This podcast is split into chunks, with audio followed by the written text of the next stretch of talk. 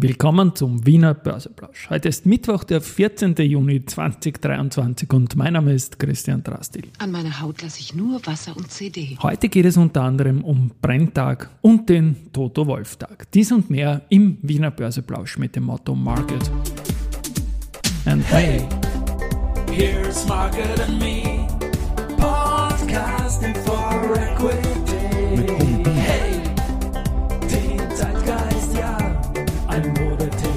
Ja, die Börse als Modethema und die Juni-Folgen des Wiener Börseplausch sind präsentiert von Wiener Berger und LLP Österreich.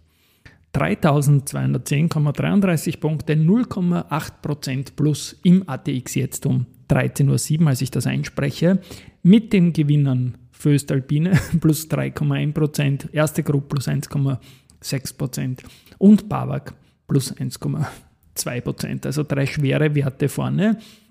Auf der Verliererseite minus 1,4% Do Co. Dann Verbund minus 0,5% und Meier-Mellenhof minus 0,3. Geldumsatzmäßig haben wir die OMV mit 12 Millionen vorne, dann die erste Gruppe mit 8,9 und die BAWAG mit 5,5 Millionen. Keine harte Pause. Börsengeschichte heute voran. CD voran. CD voran. Der 14.06., der wird bei mir immer eine Erinnerung auslösen. Ist zwar schon 23 Jahre her, aber es ist Joe Wood und das war damals der Börsegang, der in Wien erfolgt ist und auch der Toto Wolf wird da Erinnerungen haben. Es war quasi irgendwie mit sein Durchbruch damals. Die Joe Wood Aktie hat einen starken Start gehabt, ist zu 16 Euro gekommen. Erstkurs war 21, hat dann knapp tiefer geschlossen, hat aber dann auch nie höhere Schlusskurse gesehen, war dann ein paar Jahre an der Wiener Börse, hat es aber dann als Unternehmen nicht geschafft. Der, der, Toto Wolf, man kennt ihn jetzt natürlich vor allem aus der Formel 1, war damals im Sommer 98, also vier Jahre, zwei Jahre vor dem IPO, hat er sich nach Rottenmann aufgemacht, hat den Andreas Dobler, der war damals Jungunternehmer des Monats im Format, jetzt mittlerweile auch Trend, äh, aufgesucht. Das war der Joe Wood-Chef und die haben dann einen Deal gemacht. Also Toto Wolf hat Aktien dafür wollen und hat Private Equity Investoren besorgt und hat einen Börsegang geschafft einfach.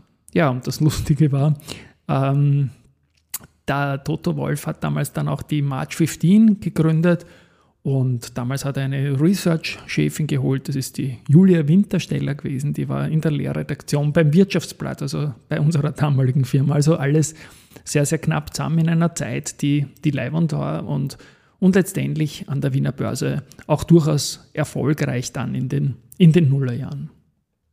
Also Toto Wolftag heute und es ist heute auch Brenntag, obwohl die Aktie hat gestern zugelegt, ist im Cordoba 78 Cup trotzdem ausgeschieden. Wie gesagt, Immofinanz ist vorgestern ausgeschieden, war auch im Plus und auch gestern sind alle acht Aktien, die noch im Rennen waren, im Plus gewesen und die Brenntag hat halt mit plus 0,14% am wenigsten Plus gemacht. Die anderen sieben Deutschen, es sind ja nur noch Deutsche drin, haben folgendermaßen performt. Heidelberg Zement plus 0,25, Airbus plus 0,46, VW plus 1,03, Mercedes-Benz plus 1,06, BMW plus 1,7, Commerzbank plus 1,8 und Siemens plus 2,2. Und die Commerzbank die ist ja heute auch noch über ihren eigenen Moving Average 100 gegangen und ja, dort sind zwei Österreicher im Vorstand, die Sabine Mlnarski und der Thomas Schaufler. Also da noch ein bisschen ein kleiner Home Bias.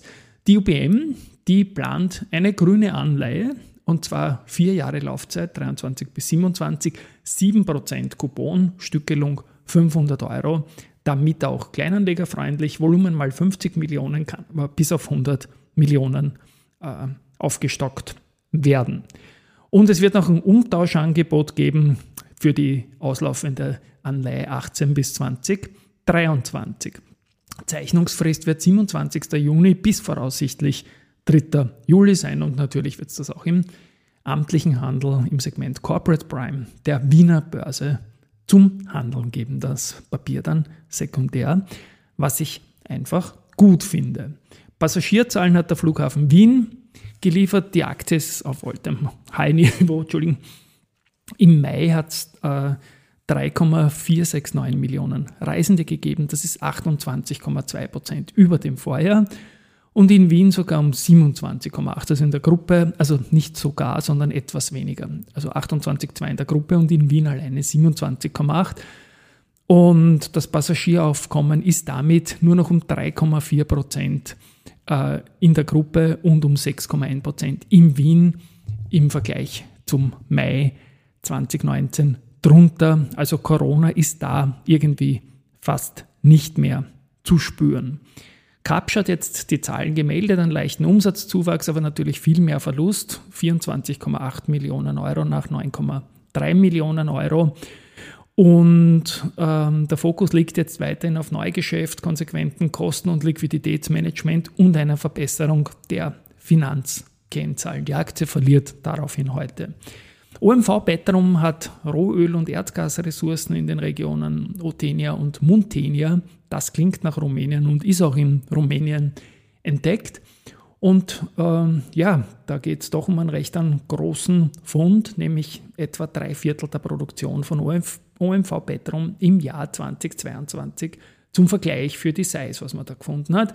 Explorationsbohrungen und Tests äh, fanden zwischen Juni 22 und April 23 statt. Die Aktie ist heute trotzdem nur knapp im Plus, hat aber in den letzten Tagen deutlich zugelegt. Gut. Und finally habe ich noch Research, die erste Group, bestätigt Akkumulieren für den Flughafen, geben ein Kursziel von 45,4 auf 51,5. BKOBB reduziert die OMV von Kaufen auf Verkaufen, das ist relativ brutal, und das Kursziel von 60,6 auf 36,6. Das ist noch brutaler, meiner Meinung nach. Verstehe ich jetzt nicht ganz, aber okay, schauen wir mal. Und wir hören uns morgen. Stay tuned und tschüss und baba.